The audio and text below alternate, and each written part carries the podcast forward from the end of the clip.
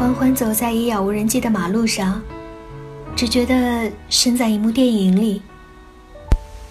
他，噙着不知从何而来的眼泪，叮嘱我说：“羽毛般的细雪里，我将自己裹紧。”他仰头看天，徐徐地转了一圈。而梦，是不能被预告的。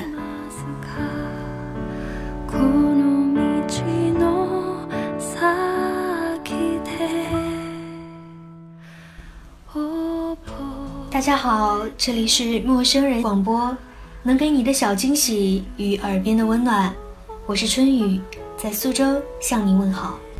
即将为您带来的文章是由北京联合出版公司出版、小景言主编的《紫霞》。《紫霞》是小景言主编的神经质系列中的第一本，以新锐温情为主，幽默和知识性兼备，选取最奇思妙想的短篇小说和最温暖好读的散文，讲述平凡人的传奇，以及每个人心里曾经的英雄梦。取名叫做紫霞，也许是因为人人都喜欢紫霞的自由和深情，喜欢她脸上干净的毫无怨尤的笑容，喜欢紫霞像个偏执狂一样，对明知没有结果的事情始终热情似火。归根究底，可能是有点不想被生活的庸碌所淹没，才起这个名字的吧。无论是任性肆意的活着。还是权衡得失之后的妥协，都不是一件容易的事情。只有经历了，才懂得其中的苦难。每个人都有一段说不出口的往事或者是故事，希望即使你想要成为一个有故事的人，也是一个美好而明媚的故事发生在你的身上。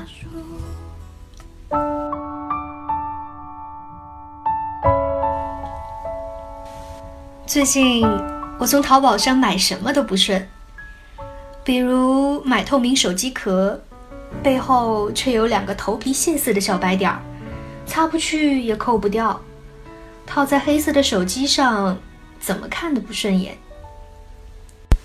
又比如买胸罩，颜色大小倒是合适的，可就是搭扣下缘的走线有点硬，穿上之后感觉像有一枚不服帖的标签。在后背来回的膈应着，退换货一是麻烦，再来也是已经剪了标的，不要呢，多少又有点弃之可惜。我对着电脑上一件天蓝色的毛呢大衣，始终没有勇气按下购买键，但是要想到迈开双腿往商场逛，立马就腿软了。我真的不喜欢逛商场。也不热衷于名牌，所以我成了小区对面一家外贸服装店的常客。这家服装店卖的其实并不算是外贸货，顶多算是韩国东大门一些款式的仿单，式样时髦，质量差强人意，好在价格还算公道。但是服装店的老板娘一直把自己打扮的。像是一个随时都要出席酒会或者是高尚派对的名媛，在一排排廉价的衣服里遇见他，总是不自觉地对他产生几分没来由的恭敬。名媛拉住我的手，来来来，我们最近进了一批新货，有特别适合你的。他径直把我领进试衣间，再打开里面的一扇门，入眼的则完全是另一个美丽的新世界。多宝格上一水儿的大牌手袋，在壁灯下散发着咄咄逼人的光芒。玻璃柜里则锁着名牌墨镜、皮带、项链以及手表。墙边的两排衣架上挂的是各种大牌的当季新款，大衣、衬衫和洋装不一而足，简直就是一个迷你版的星光天地。名媛麻利地从衣架上扒下一件驼色的呢子大衣给我。这个牌子呢，在国内还不算常见，款式经典含蓄，这质量更没得说。你掂掂重量就知道。我知趣的掂了掂重量。你要不好意思，回去把这商标拆掉就是了。他朝我媚然一笑。我这种客人有什么心理，他早就揣摩透了。但我反而有点不快，他竟然让我买了那么多回的假东大门，今天才让我走进这个秘密的 A 货新天地。都是熟人了，给你八折，三千算你两千四。淘宝上有家名店，跟我一处拿的货，瞎吹自己是什么品牌，同批面料，少量跟单啥啥的，屁！这牌子大衣在英国也要两千多英镑一件，两千多块钱人民币的东西。能跟两千英镑的比吗？但在我这儿能给你保证的是，这面料、做工跟款式，你两千多块买回去是一点不会亏的。你看现在什么一街边的牌子，冬天的大衣不也一两千一件？那些衣服都什么档次？你肯定知道。他坐在一把猩红的高脚椅上，某个瞬间简直像睥睨众生、说一不二的女王。我乖乖的付了账，他帮我了无痕迹的拆掉了领子上的标签。出门的最后一刻，我才嘟嘟囔囔道：“你怎么之前都不给我看这些好东西啊？害得我买了那么多件线头都不剪的货色。”我做的见不得人的事儿还有很多呢，来日方长，咱循序渐进，好不好？尽管我有些不快。但对大衣毕竟还是满意的，其面料款式都没得说，隔天就把我衣柜里的大衣杆儿给压断了。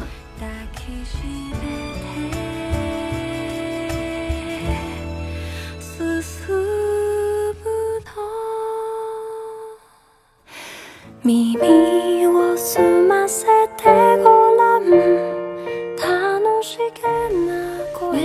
也住我这个小区。以前见面不过是彼此点个头，如今也能手挽手遛狗，仿佛我们真的成为了某间密室的同谋。这天，明媛穿着一双真假难辨的 Jimmy Choo，就歪歪扭扭地跑在一条小石子路上。他一边跑，还一边朝我娇滴滴地喊：“乐乐，乐乐。”快帮我撵上丫头，别让她在水里撒野了。今儿早上才送她去宠物店洗的澡。我赶紧应声寻觅丫头的踪影，跑过去拿一双脏球鞋踩住活蹦乱跳的狗绳，最后好歹算是牵住了这只亢奋的小母狗。这死孩子！他从我手头接过狗绳，我一时弄不清他说的是狗还是我。有张美甲店的卡快到期了，明天带你一起去做指甲吧。明天是周日，我实在没有什么事情，就一口答应了。我其实很愿意和明媛打交道，因为他的身上散发着一种曾经活色生香过的气质，烦恼似乎离他有几万公里。美甲店的老板娘和明媛似乎是旧相识，一见面就彼此大喊“宝贝儿，亲爱的”，虚搂着对方的腰，使劲儿的么么哒。在这些例行的女人间的礼节之后，老板娘便安排了两个手脚麻利的小妹替我们洗脚磨皮，自己早板起一张脸去教训几个新员工去了。明媛头靠在沙发上，虚闭着眼，任凭小妹拿死皮锉打磨着她的脚底板。若有似无的，她朝我缓缓地讲了一句：“要说起来，他还算是我在英国留学时候的同学呢。”我内心静静一惊，明媛竟然还在英国留过学，难道真的是落魄千金吗？那时候我们合租圣奥尔本的一套公寓，每周有两天一起坐小火车去伦敦上课。现在想想，也算是我们一生中的黄金时代了。那你们俩怎么现在都做起这些小本生意来了？赔钱了呗。他开这家店的钱还是从夜总会挣出来的。老板娘突然从远处朝我偏头一笑，我的心脏险些漏跳一拍。明媛则回以她一脸自然甜美的微笑。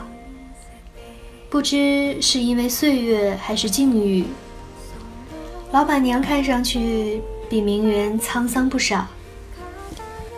她比我大六岁，那时候我们去英国的原因多少有点不一样。小妹们重新坐回小凳子上，明媛拍了拍我的手背，继续闭目养神。而我竟然看见电视台里面的一个同事也进了这家店。腕上挂着某大牌新出的手袋，哼，未免一阵虚情假意的寒暄，我也赶紧闭上了眼，假装什么都看不见。伦敦的故事就这样在指甲油的气息里终止了。后来明媛上了心，总会第一时间发消息告诉我，我或多或少的又买了一点东西。毕竟是在电视台里实习，无数双的眼睛打量着你，不可能就那几套黑白灰在一周里来回穿吧？但是更多的时候是在服装店打烊以后，我留在那间璀璨的密室里跟明媛聊天。今天，他不知道从哪儿弄来的一瓶香槟，满面红光的与我碰杯。三十六岁生日，他目视前方，往喉咙里倒下了一杯酒，然后满足的闭上了眼，连鱼尾纹都有几分媚态。现在的我身体里长出了两个十八岁女孩。祝二位啊，十八岁生日快乐！十八岁的时候，我在酒店里做洋酒促销。有一天，一男人走进来，他端详我的脸之后对我说：“小姐，你这辈子恐怕不会有婚姻，我会相面。” 我就对他笑，这么刻薄的话都敢说出口，还不多买点我的酒？那天，他买了我八瓶最贵的威士忌。哼。后来我就跟了他八年，并且从未指望他能舍弃其他的众多情人来娶我。你说这算不算是自我实现的预言呢？那后来呢？后来跟着他又不能有什么指望，就觉得自己应该去读点书，培养点真本事。一辈子靠男人，恐怕是靠不住的。所谓知识改变命运，年轻时候我书没读出来，就妄想着今朝还能改变。对，你想的也没错，错错错呀！其实只不过就是觉得出国读书体面又好玩罢了。如今反正有人能供得起我。去了英国后，就只知道花钱跟买衣服，在英国待了三年，攒下二十多箱衣服，回来的时候光行李运费就花了我十万。那也不赖啊，至少还能学到一些品味。当时我在英国多少有些不安分，有过几个吧，排解寂寞的情人。他知道了。就断了我的经济来源。后来是我跪下来求他的，他才回心转意接我回了国。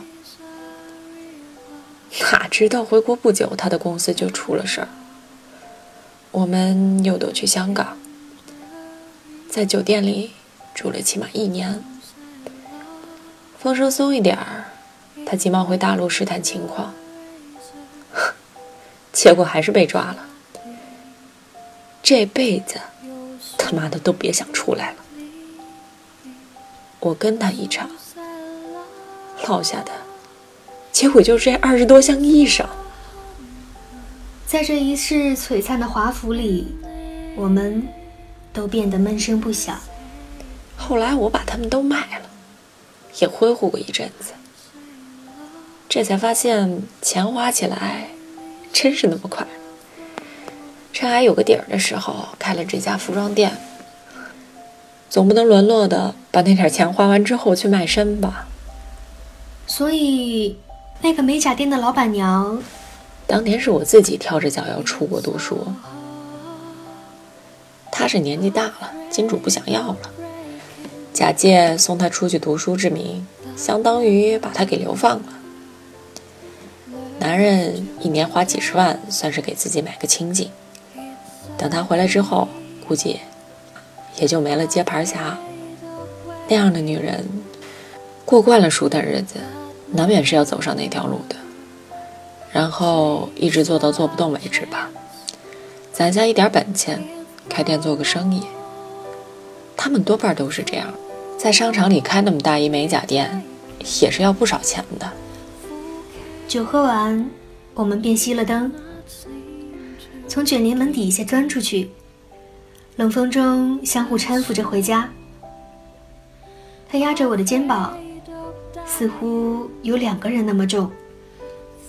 然后，他突然扯着我的羽绒服，眯起眼问我：“你什么时候才穿我卖给你那件羊毛大衣呀？”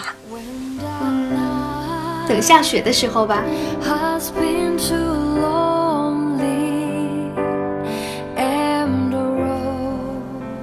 之后的日子，我继续在电视台里待坐，每天接收气象台发来的资料，给主播编辑底稿。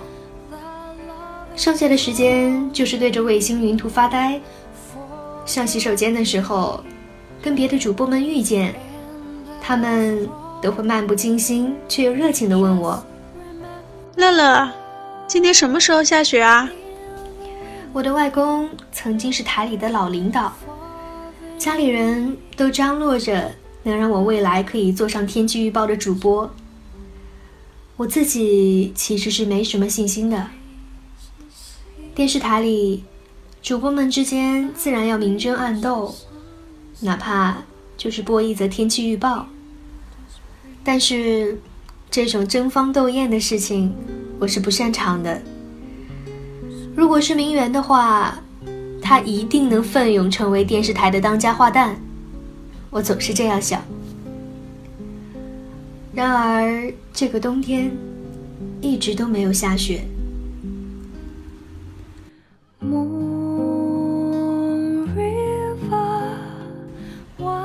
早春时节。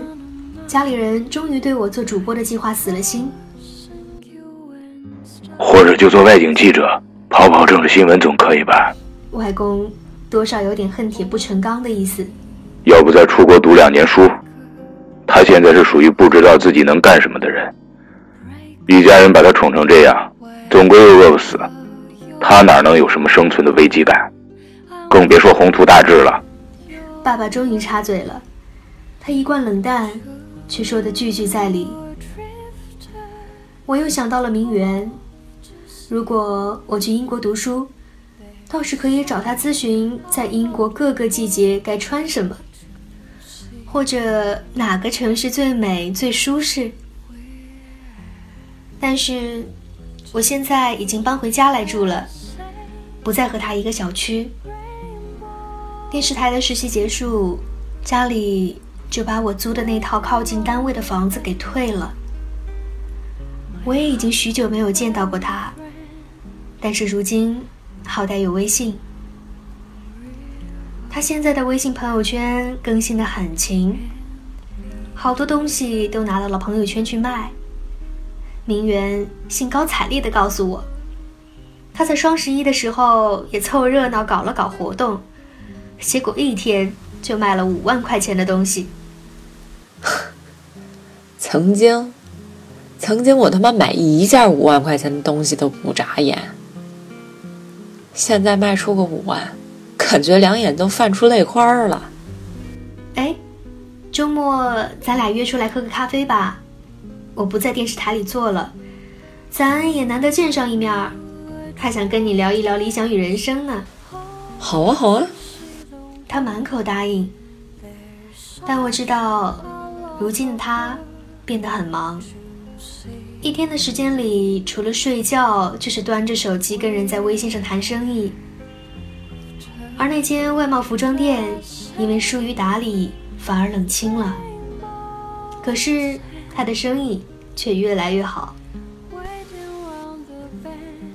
周末，我打车到我们曾经常去的一家离他的店不远的咖啡馆。冷风中，我远远的就看见马路对面的他。他纹丝不动的待在一件廓形的羊绒大衣里，手臂上是半新不旧的路易威登背心手袋。倒也没人会觉得他脚上的那双 Malone b l a n i k 是假的。路灯亮起，我朝他走去，他笑，踢了踢自己脚上的鞋。似乎知道我眼神的意思。咖啡馆里坐下后，他又假装生气：“别笑话我了，我没有好学历，也没有去卖身，到今天这步已经很不容易了。那如果价格合适，会卖不？也许会吧。但你不知道，越往下走，生存竞争就越野蛮激烈。”做鸡的女孩里头，比女明星还漂亮的有的是。就算想去做皮肉生意，都不是太好的假的。他把我与他放在一起做假设，都分不清这话是刺激还是恭维的成分更多一点。别看现在坐在这儿似乎有多矜持，那是再不平凡也有尊严，还有点知识和思想。可如果进了夜总会或者按摩店，那就什么都没有了，一切只值八百块一晚上。说这么堵人的话，我咖啡可都喝不下去了啊！好了好了，不说这些了。你看我今天穿这件大衣好看吗？挺不错的啊，完全看不出来是假的。什么假的？刚去百货公司买的，为了见你。他躲在那件廓形大衣里，痴痴的笑。似乎整个人都散发出光芒。衣服最容易让人产生能够变成另外一个人，过上另外一种生活的幻觉。一个女孩一旦穿上了名牌的高跟鞋与大衣，挽上了名牌的手袋，她自然就能昂起脖子，也就再无法难为自己去挤公交车和地铁。许多的女孩就此转过身来，便走上了另外一条路，而名媛却没有。用名媛的话说，她虽然也做的是见不得人的事情，但也从未骗过顾客说东西是真的。我气了她一声：“ 你就是穷风流恶快活，还这么爱名牌。”为什么不找个男人继续养着你就行了？自己赚钱，你又不是不知道有多辛苦。唉，喜宝常有，而续存资不常有啊。花钱买这件衣服是我也想再出去几年，总不能把假货穿国外去吧？又出去啊？衣服当年是还没买够吧？可也总不能一辈子卖假货吧？现在总算是赚了一些钱了，这次出去真心读点书，学学设计吧，也许以后我回来能做个小品牌呢。当然了，如果能找个男朋友做靠山就更不错了。他咬着咖啡勺，又在嘻嘻的笑。没有人能够看出来，他今年已经三十六了。前几年一直在过穷日子。说实话，心里只装得下挣钱这一件事儿。穷太可怕了，我再也不想依靠别人。当年若不是还有那几十箱衣服可以卖，不然我也只能去卖身。只有到了如今，手头略略宽裕一些了，才有这份心思去想有的没的。可是生意不做了。会不会有点可惜啊？谁会撂下生意啊？我在伦敦用微信上新，发货自然还是在国内。我一向在假货里做到品质价格问心无愧。我不想干了，客人们都不愿意，好吗？这我是相信的。曾经有一次我去店里找他，竟然又遇见了曾经在美甲店遇过的那个电台女主播。她瞻前顾后的提出了两大包的东西，迅速的塞进门口一辆出租车的后备箱。如今，贫富是再也无法从穿衣打扮上体现了。在旅途上迷失了方向。一张满是油光和黄褐斑的脸，早晨也许是涂过了顶级面霜。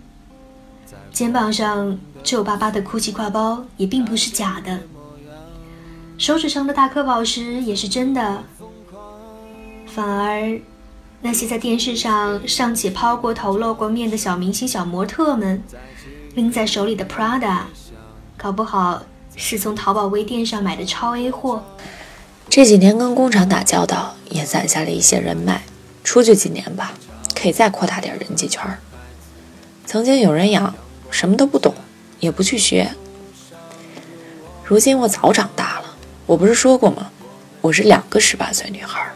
十八岁的女孩总觉得自己一定有未来，前头的路是无穷无尽的。也许我们以后能同租一室，乘小火车去上学呢。哼。不知道我是否也会有个黄金时代呢？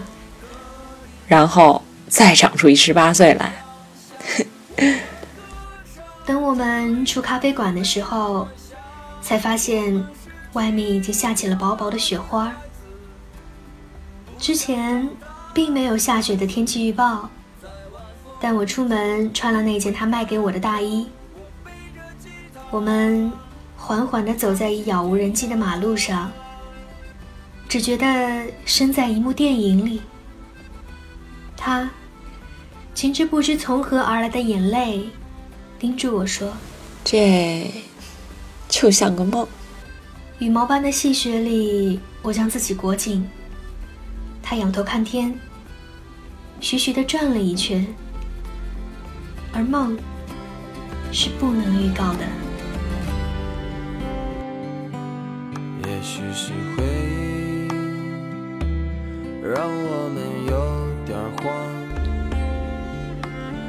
这里是陌生人广播，能给你的小惊喜与耳边的温暖。我是春雨，感谢您的收听。如今已是被抹去棱角的伤，在记忆里回响，